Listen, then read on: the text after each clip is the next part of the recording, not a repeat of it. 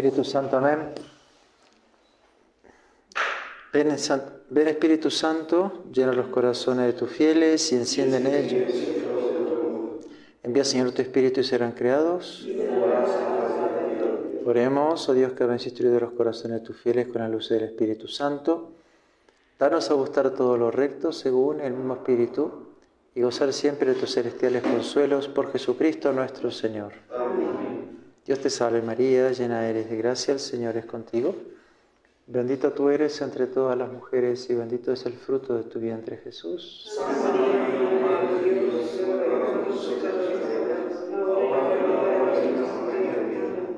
Nuestra Señora de las Gracias, Padre Pío de Pietralcina, Padre del Hijo del Espíritu Santo. Amén.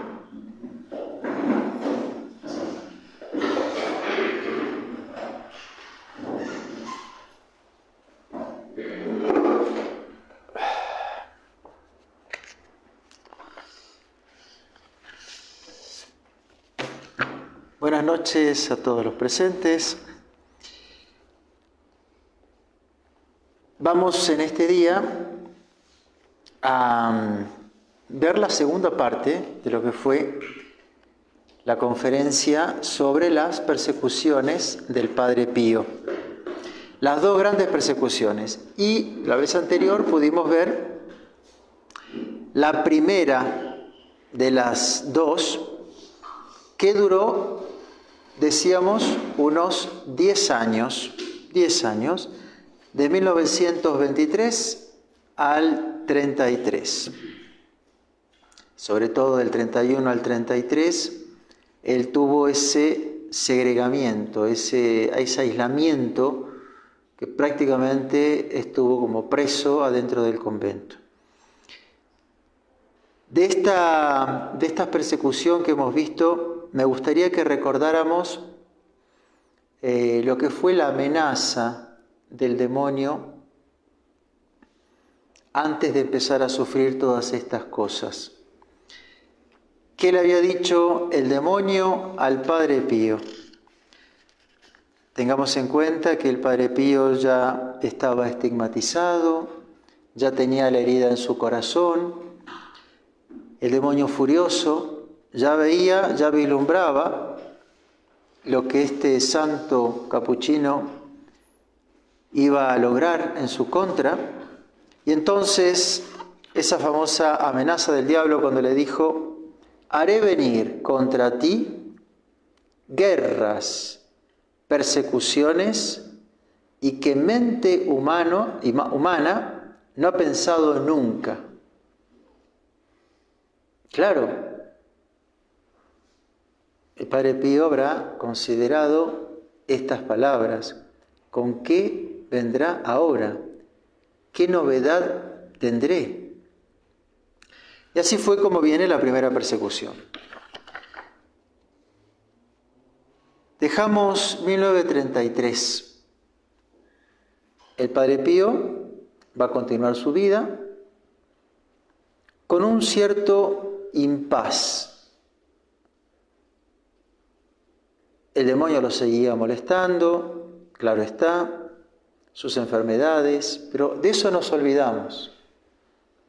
Las persecuciones las vemos desde el punto de vista humano, lamentablemente de los hombres de iglesia.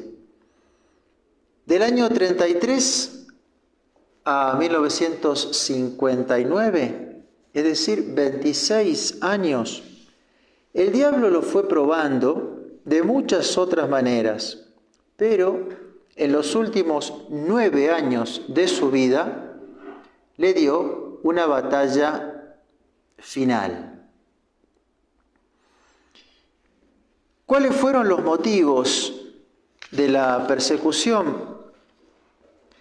Podemos encontrar, siguiendo siempre este voluminoso libro de Sánchez Ventura y Pascual, el padre Pío de Pietralcina, apelando a Pablo VI en demanda de justicia.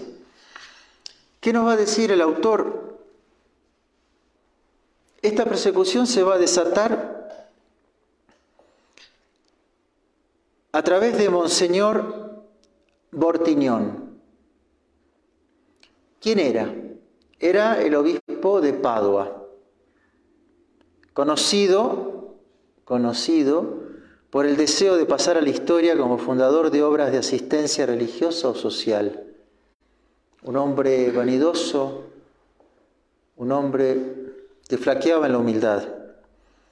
Estaba con muchos problemas económicos y sufrió la estafa por la quiebra de un antiguo empleado de la banca, famosísimo en Italia fue el caso, Juan Bautista Giuffre, que se hizo célebre por un apodo, y el apodo era el banquero de Dios.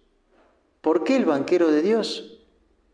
Porque era un prestamista que prometía intereses usureros, hasta el 90 y 100% de interés, cuando, cuando se trataba de entidades religiosas que deseaban hacer construcciones importantes.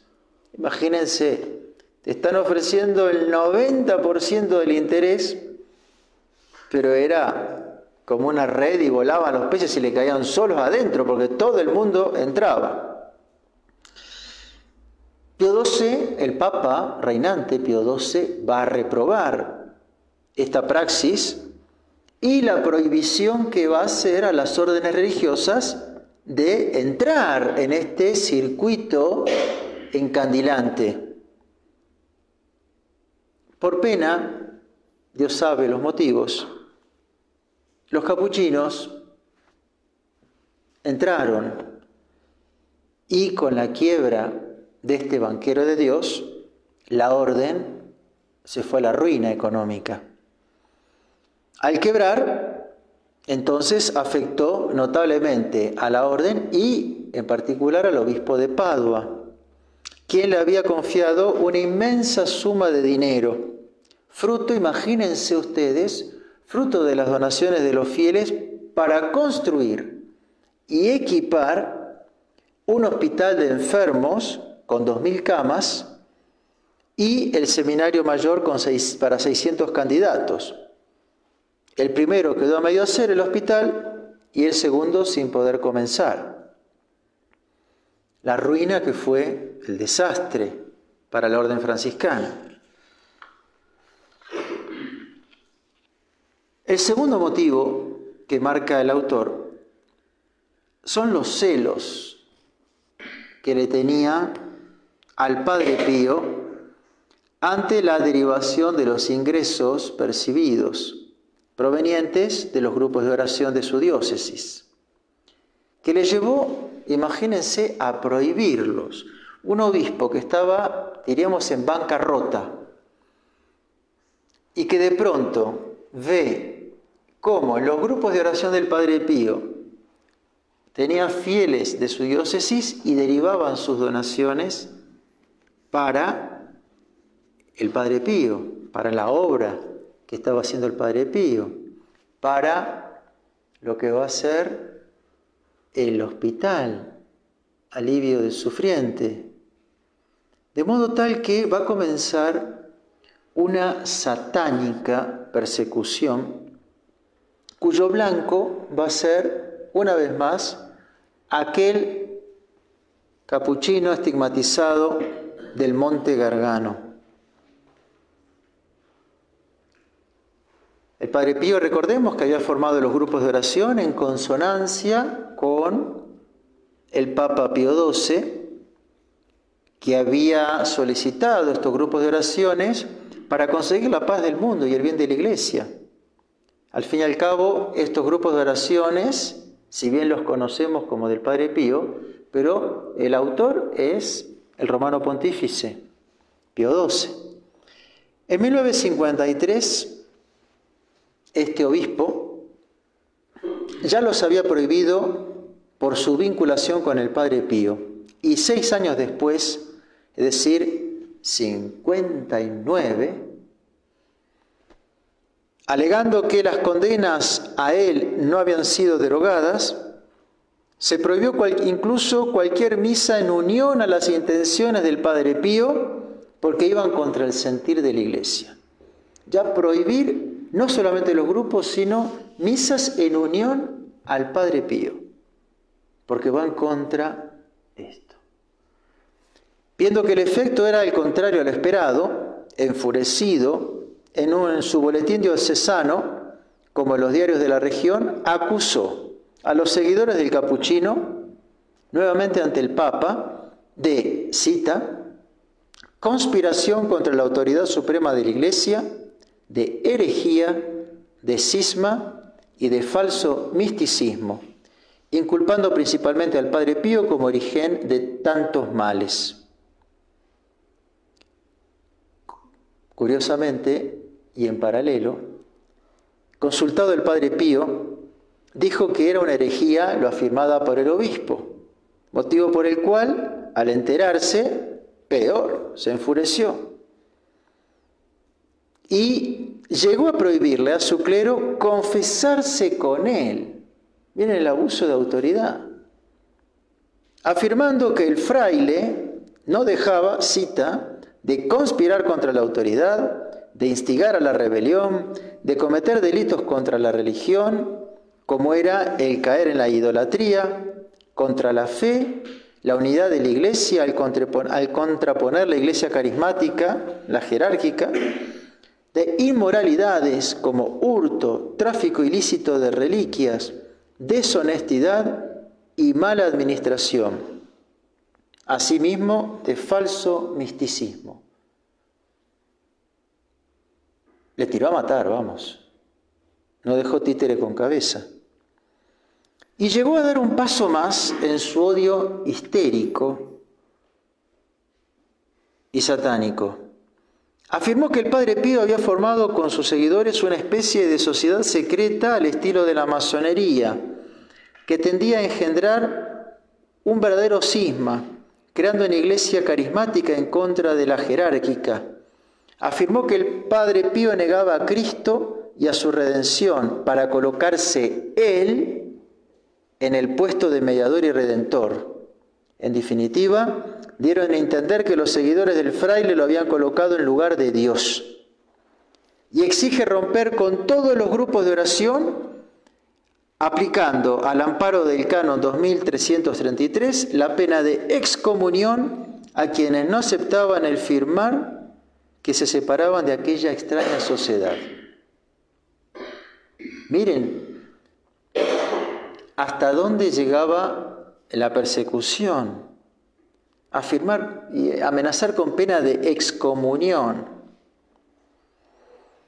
A la par de esto, cuando el Papa Juan XXIII mandó representación al Congreso de los grupos de oración celebradas en Catania, de la mano del cardenal Lercaro, famosa reunión, el obispo Bortiñón prohibió bajo rigurosas penas el que quisiera asistir algún sacerdote de su diócesis. Imagínense el Papa Pablo VI organizando y enviando a un cardenal de la iglesia a Catania, en Sicilia,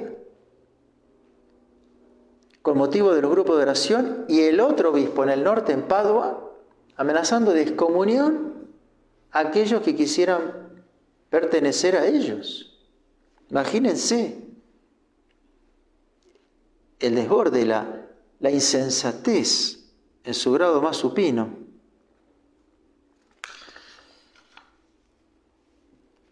Y a tal punto llegó el frenesí que Giovanni Scarpano, en el momento de encargar una misa por el Padre Pío, recibió esta respuesta.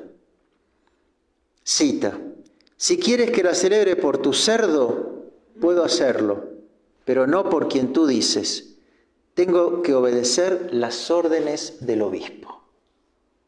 Imagínense, es un odio, pero ya es un odio que trasciende lo imaginable, de una malicia sin igual.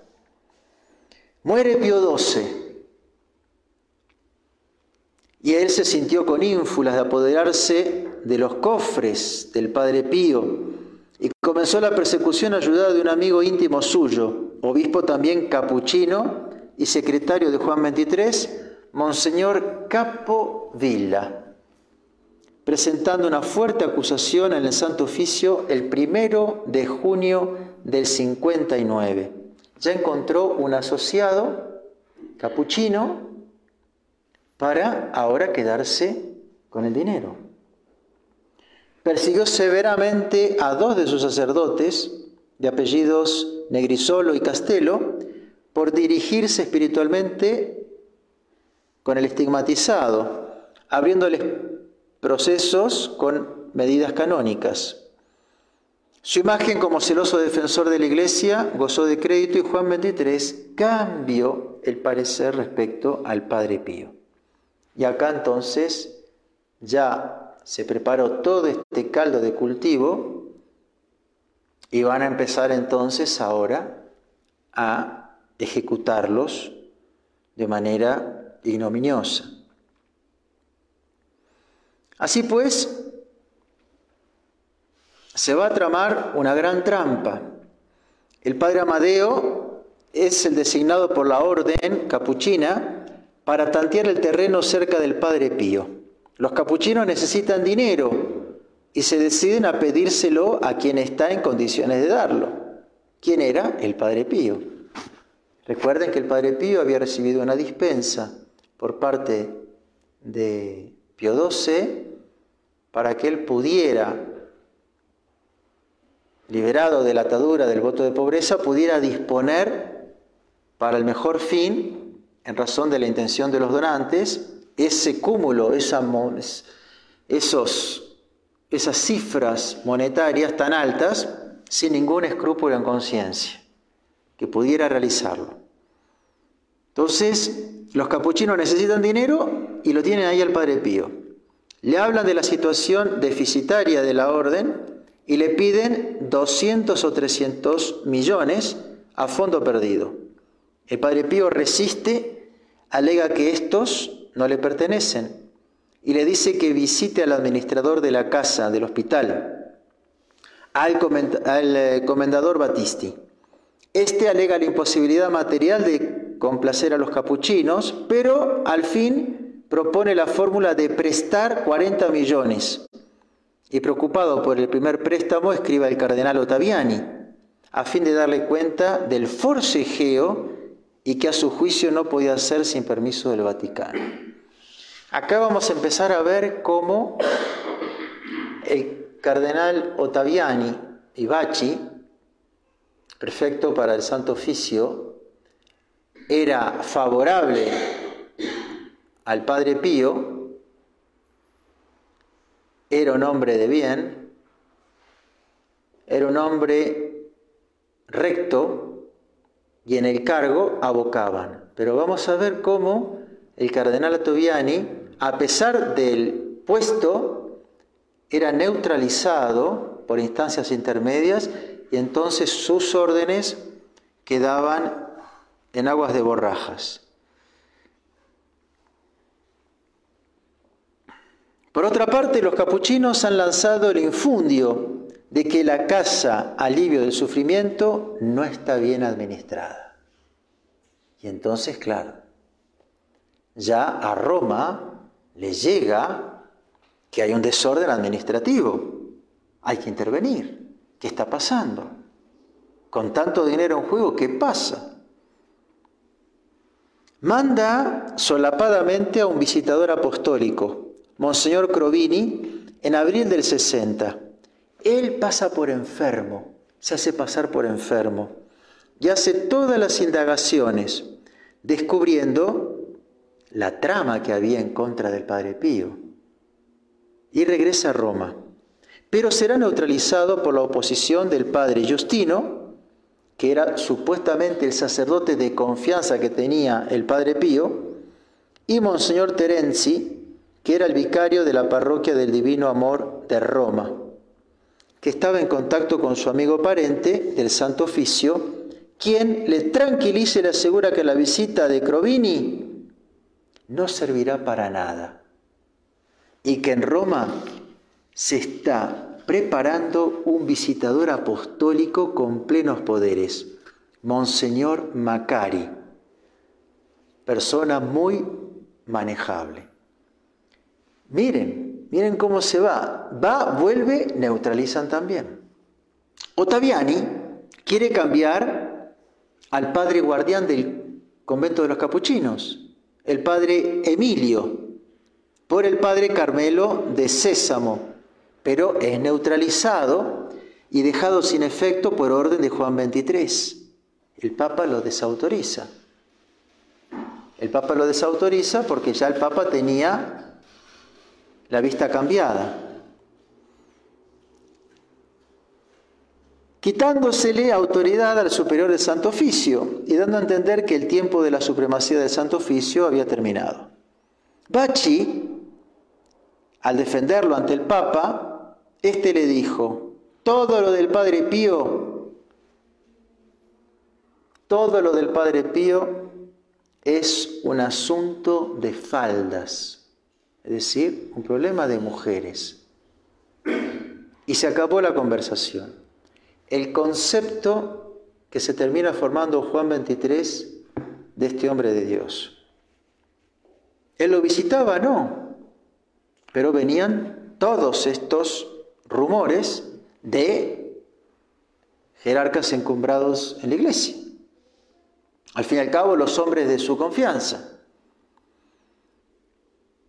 Se trama entonces esto, la mala administración, pero ahora van, ahora van a ir con una malicia inusitada. A comienzos de 1960, ¿qué pasó?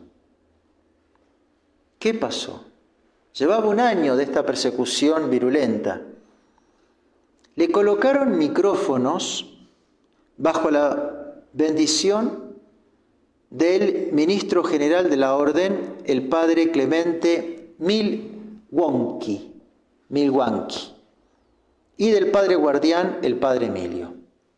Entonces, el superior general de los capuchinos y el padre guardián, el prior del convento de San Giovanni Rotondo, en concomitancia, en consonancia, van a colocar micrófonos al Padre Pío.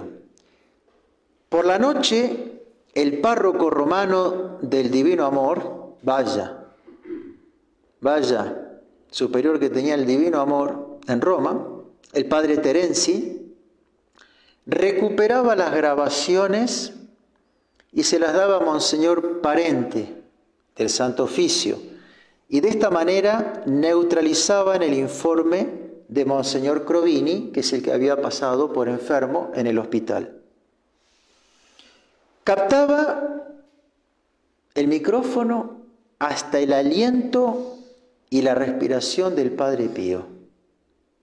Se encontró una vez una cinta que decía sin corregir y otra traducido, siendo que hablaba italiano sin necesidad de traducción alguna, porque aún trabajaban las propias grabaciones. imagínense de lo que estamos hablando. El sigilo sacramental, trabajar sobre grabaciones del sigilo sacramental para sacar una nueva edición, para sacar una edición corregida. El crudo no, no, tenía que corregirse. Le colocaron cuatro micrófonos en la iglesia conventual, en la celda número 5, bajo la cama, donde el Padre Pío confesaba a sus familiares desde hacía más de 40 años, así como en el confesionario, detrás del asiento, y en una pequeña sala donde acostumbraba a recibir frecuentemente a determinadas personalidades. El micrófono de su cuarto, al descubrirlo él, cortó los cables generándose un cortocircuito y quemó el filo de la navaja.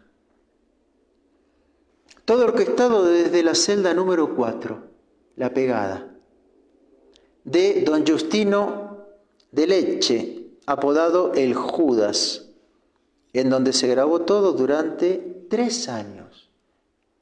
Tres años grabando las confesiones y las conversaciones del Padre Pío. Juntamente con su otro acompañante, el Padre Daniel, llevaban un grabador bajo el hábito, dados por Terenci, el párroco del amor de Dios. Por fin, el hermano, el hermano Lego Maceo, el tercer cómplice, mientras que las pautas para animar y aquietar las conciencias eran quienes deben trabajar en plena y fraternal unión de finalidad y de sentimientos seráficos. Y de esa, de esa manera, con un eufemismo, con una frase muy franciscana, seráfico, imagínense, los doblegaban para que se sacaran el escrúpulo y siguieran adelante. Así llegó Monseñor Macari, con la sentencia en el bolsillo y con un secretario, Barberini, con personalidad fuerte y de fuertes amoríos, dicen las lenguas, de trayectoria escandalosa en el verano del 58. El 70% de los cardenales que integraban la congregación del Santo Oficio aprobaron la condena por las cintas. El 14 de junio del 60, anulando el pedido de dos días antes de Ottaviani de remover a los frailes persecutores. persecutores. Claro, Ottaviani vislumbró esto, cuando, ¡tac! y quiere cortar los tentáculos a estos que están haciendo las veces de Judas y le bloquean otra vez la remoción de los religiosos. Es decir, estaba pintado. El Papa no lo apoyaba y abajo el cuerpo de cardenales, monseñores y sacerdotes le neutralizaban las órdenes.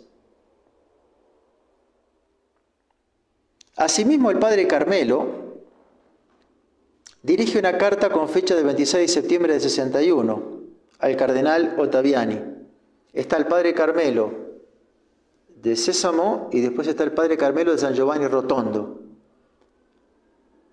Este es el bueno, ya había sido prior, pero ya van a ver la jugada que hicieron, en la que se queja del padre Justino, a quien califica de un segundo Judas, explotando medios de espionaje usados solo por los hijos del marxismo, llegando a la, a la profanación del sigilo de confesión. El ayudante del padre Pío era este que tenía este comportamiento. Bajo el amparo de la santa obediencia se le quiso doblegar a desmentir al Padre Pío todo lo referente al escándalo de los micrófonos, pero el Padre Pío se limitó a decirle, si yo hubiera sabido que mis confesiones eran escuchadas, jamás hubiera puesto los pies en el confesionario para no exponer al sacramento de la penitencia esta profanación. Fíjense que el Padre Pío se olvida de Él. Él no existe. Es el sacramento el problema. Es la profanación. Son los fieles. Pero Él queda completamente en su humildad en un segundo plano.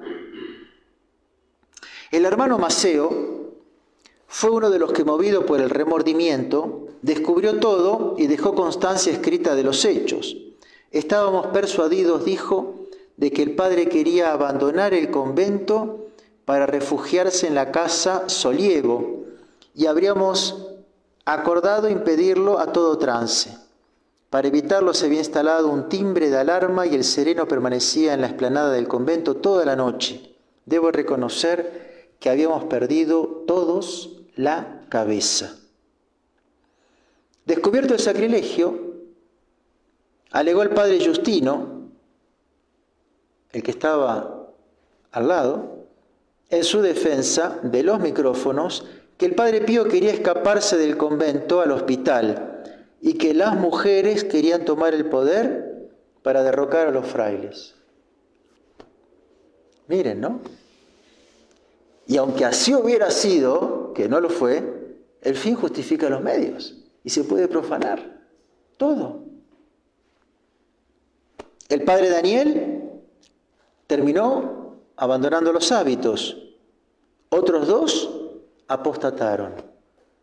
Si se acuerdan en la primera persecución, la vida que llevaban y cómo terminaron, aún los mismos ministros de la iglesia. Sobre Monseñor Macari, extralimitándose en su delegación, sentenciando sin ser la autoridad máxima, afirmó que los estigmas eran pretendidos ya que eran autolesiones y que era un loco o un impostor. Y aquí volví a repetir aquello de el padre Gemelli, ¿se acuerdan? El médico. Asimismo afirmó en su encuesta que el padre Pío confesaba mal, mantenía eh, relaciones indebidas con mujeres piadosas y que los grupos de oración por él fundados fomentaban el cisma, el fanatismo, el falso misticismo y otros del mismo estilo, atreviéndose a pronunciarles desde el propio púlpito de la iglesia de San Giovanni Rotondo. Imagínense, el Padre Pío, presente y pacientemente, escuchaba estos apasionados, injustos ataques desde la tribuna del coro. Imagínense la predicación de este obispo defenestrándolo, denigrándolo, injuriándolo al Padre Pío con acusaciones gravísimas, porque idolatrías, fanatismo, sexto y noveno, no quedaba nada. Y el Padre Pío permaneciendo en serenidad, pacientemente escuchando. Pero ¿qué pasó? La conferencia de prensa que dio fue otro regadero de pólvora. Si no tuvo reparo de decir lo que dijo del púlpito, imagínense una conferencia de prensa. Luego de esta declaración, la prensa lo divulgó a los cuatro vientos, con orden expresa de no defenderlo, y los comunistas aprovecharon de esta campaña difamatoria para arrojarse contra el Padre Pío y la iglesia entera. Tras la terrible campaña contra el fraile, y cuando calcularon que tenían que estar ya agotados de nervios, le propusieron que se diera la sesión de, ¿qué cosa? El hospital. Pero el padre, sacando fuerzas de la flaqueza, alegó, no podemos, porque realmente no podía traicionar la intención de sus donantes y ceder lo que no era suyo. Mientras tanto, el padre Rosario de Aliminusa en el oficio de guardián puesto por Macari, fue el carcelero propio de la mafia. Había entonces, imagínense cómo estaba ese convento, ¿no? Porque uno, uno mira y tal vez puede darse una idea de que las persecuciones eran todas de afuera, pero por lo menos él estaba resguardado, cuidado, defendido, querido. Pero miren la línea, superior general, prior, sacerdotes asistentes en la misma línea en contra de él de esta manera. Va a venir entonces la defensa. Se creó una asociación para la defensa de la persona y de la obra del Padre Pío. En Ginebra, Suiza, en 1961, cuyo presidente fue Brunato, fue un gran defensor del Padre Pío y de su obra. ¿Qué exigía? La libertad del Padre Pío, mantener el statu quo de la casa, del hospital, Casa Soliego, mientras están en negociaciones y respetar los estatutos de los grupos del Padre Pío. Para ese entonces ni el Padre Pío ni sus colaboradores de confianza abrían las cartas siempre con donativos, sino era la gente puesta por sus adversarios, ideando a su vez una nueva cuenta al monasterio. una cuenta paralela, para derivar los fondos a donde ellos querían, aboliendo el rescripto del Papa Pío XII que lo liberaba del voto de pobreza como hemos mencionado. Imagínense la inescrupulosidad. Muere Juan 23. ¿Y quién lo reemplaza? Pablo VI. Y en 1964 ordena que dejen en paz al Padre Pío. La prensa hace correr la noticia con la muerte de Juan 23 en junio del 63, que el padre general Milwaukee, Clemente, había depurado la cúpula, dando a entender que se trataba de los perseguidores del padre, cuando en realidad ninguno de ellos era de esta línea, ni él mismo.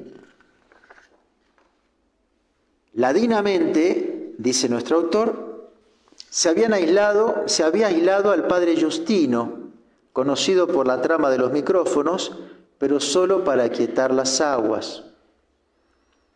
Los fieles no dejaban de quejarse que lo hacían rezar la misa con sus problemas bronquiales en una iglesia muy fría.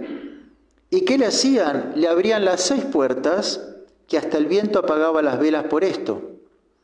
No tenía un ayudante y si el padre Pío caía, no se lo podía ayudar a levantarse.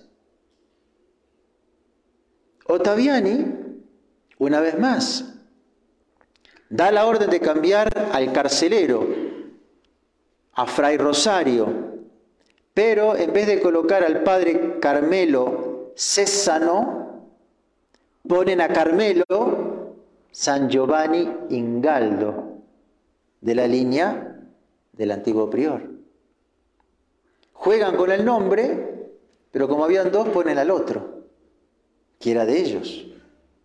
Brunato telefonó, telefonó un amigo desde Roma el 9 de febrero del 65 diciéndole, quieren matarme. Y curiosamente, ¿qué sucedió? Al día siguiente murió.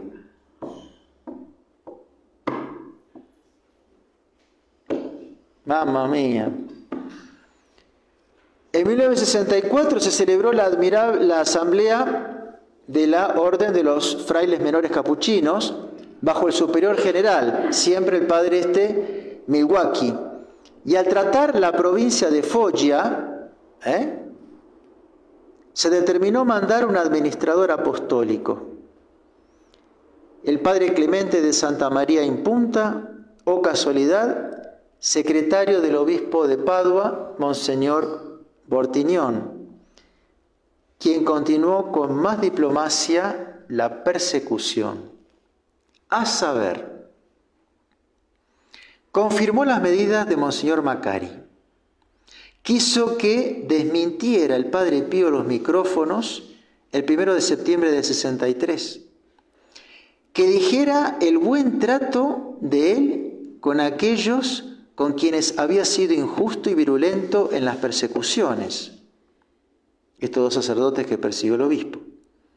Se burló de él a su muerte al enterarse de que habían desaparecido los estigmas, diciendo, ¿y entonces por qué seguía usando los mitones? Dijo que había puesto equivocadamente al padre Carmelo, según el deseo de Ottaviani, pero no era Césano, sino este otro, Ingaldo, temiendo ser descubierto con carácter de interino, aunque delegándole además todas las funciones como administrador provincial en el convento. Y por fin, Ottaviani también designó al padre Pellegrino como acompañante del padre Pío, quien aceptó con gusto, pero Clemente dijo que no lo había aceptado. El padre Pellegrino fue este famoso, el que lo pinchaba el padre Pío, el que murió él teniéndolo en sus brazos y que el padre Pío lo retaba y lo retaba porque lo quería muchísimo. Viene la llegada de la orden, pero el otro también le resiste. O sea que estaba dividida, pero externamente era todo una maravilla. Y el Padre Pío, el Padre Pío, el Padre Pío. El Padre Pío enfermaba cada vez que tenía, cada vez que tenía, que venía de visita. Con Pablo VI se bajó el nivel de persecución, pero ni los títulos le fueron devueltos ni la virulencia contra los grupos de oración. Se le devolvió el derecho de la confesión a determinados penitentes, entre ellos a entre ambos sacerdotes, a las mujeres los oficios de la Semana Santa y un fraile a su servicio para cada momento. Y el cardenal Bachi se quedó con él durante largo tiempo, imagínense, el cardenal Bachi viviendo para cuidarlo. Las cartas seguían pasando por su superior. Los malhechores sin condena, pero ningún sacerdote podía ayudarle en misa. Se le sigue sospechando como seductor de jovencitas. En el 63 confiesa Acuérdense que había que hacer un listado para poderse confesar con él, había que tener el turno. Confiesa 83.085 personas, de las cuales solo 19.000 eran hombres. Durante el concilio vinieron 3.000 sacerdotes y 50 entre obispos y arzobispos extranjeros, salvo los italianos que estaban vedados. Se ve obligado en el 64 a afirmar que nunca fue perseguido por sus superiores. Al contrario, publicándose en un diario sensacionalista llamado La Estampa. El Observatorio Romano se negó a publicarlo, más allá del pedido de Clemente, el superior general, ya que había publicado un artículo tildando de calumniosa la noticia de los micrófonos cuando había sido cierto, no queriendo nuevamente comprometerse. Claro, puso eso el Santo Oficio. Después resultó que era verdadero, ahora ya no quiso por nada más, y menos que venía del superior de ellos, que ya Declarando el Padre Pío esto, a diferencia de lo que hubiera sido la negación de los micrófonos, por el sacrilegio que había de por medio, asume la posibilidad en su santidad y espíritu de obediencia del elemento subjetivo en la interpretación de los hechos desfavorables, agrandándolos o deformándolos. A las tres semanas, su gran enemigo, Monseñor Bortiñón, moría repentinamente en Roma. Enfermó de gravedad el santo capuchino, y enterado el presidente de la República, piensen, ¿eh?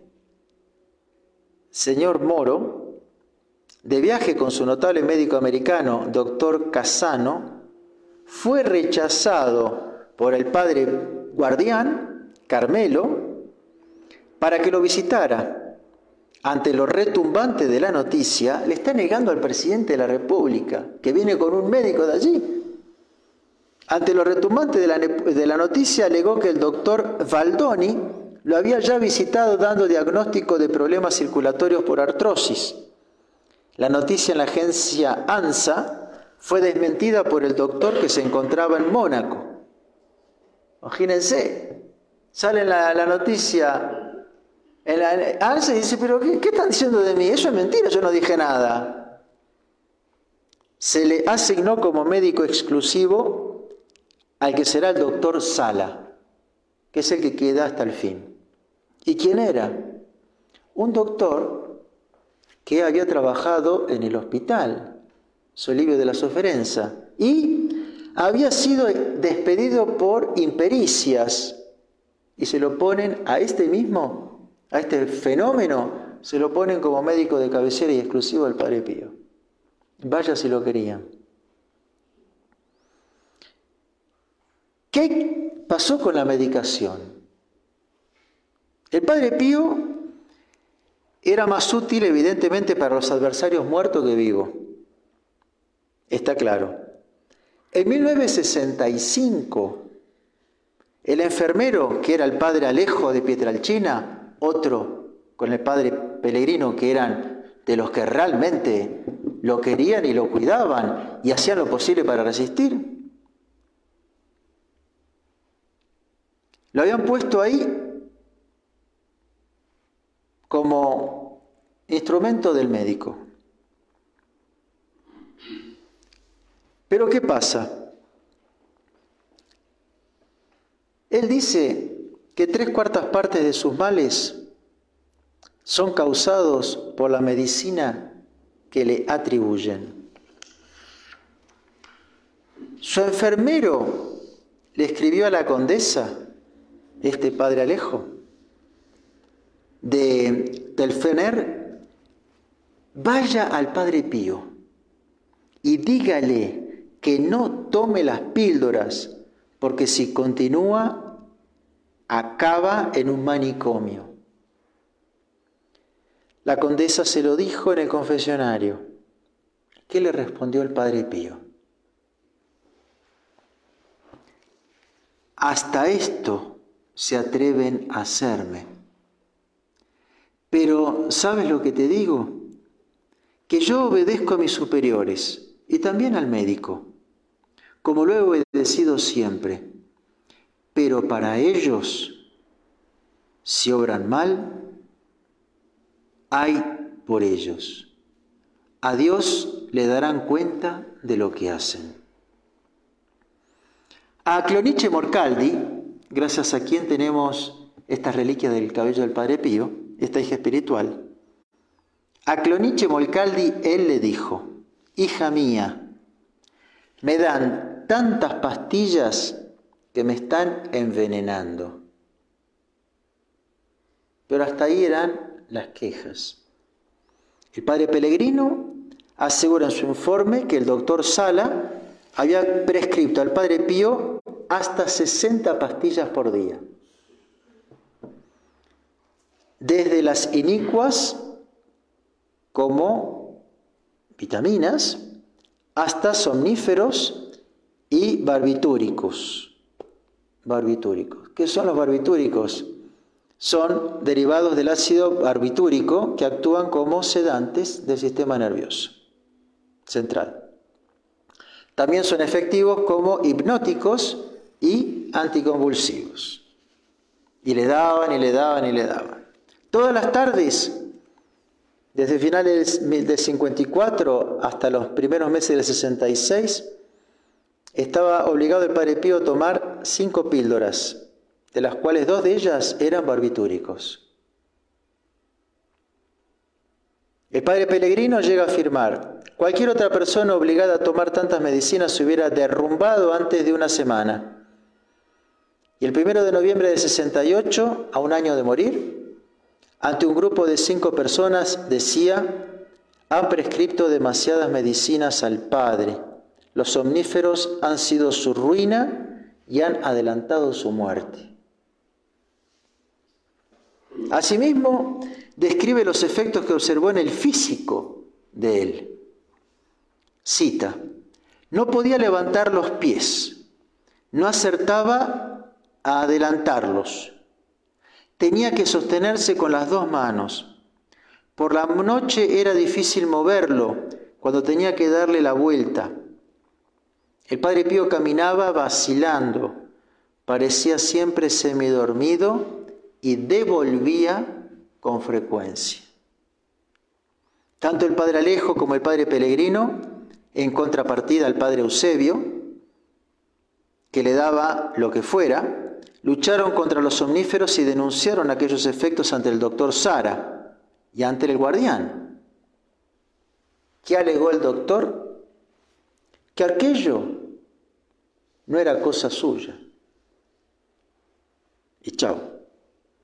De este modo fue consumando su martirio moral, sumado a los dolores de sus estigmas, de su corazón trasverberado, de la presencia nocturna del diablo, de las incontables horas en el confesionario, de la escasez de la comida y del descanso. De modo que llegamos a nuestra conclusión. Diríamos a la conclusión de las dos charlas, de las dos partes. ¿Y qué podríamos decir?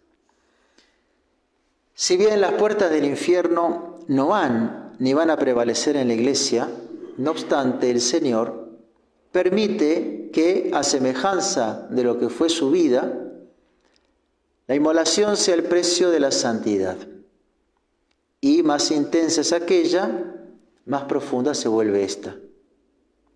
Cuando el Padre Pío, el hombre del sacrificio encarnado, el hombre de la cruz, el hombre de la misa, terminaba su calvario en el tiempo, una nueva persecución nacía en la iglesia, un nuevo odio satánico se manifestaba.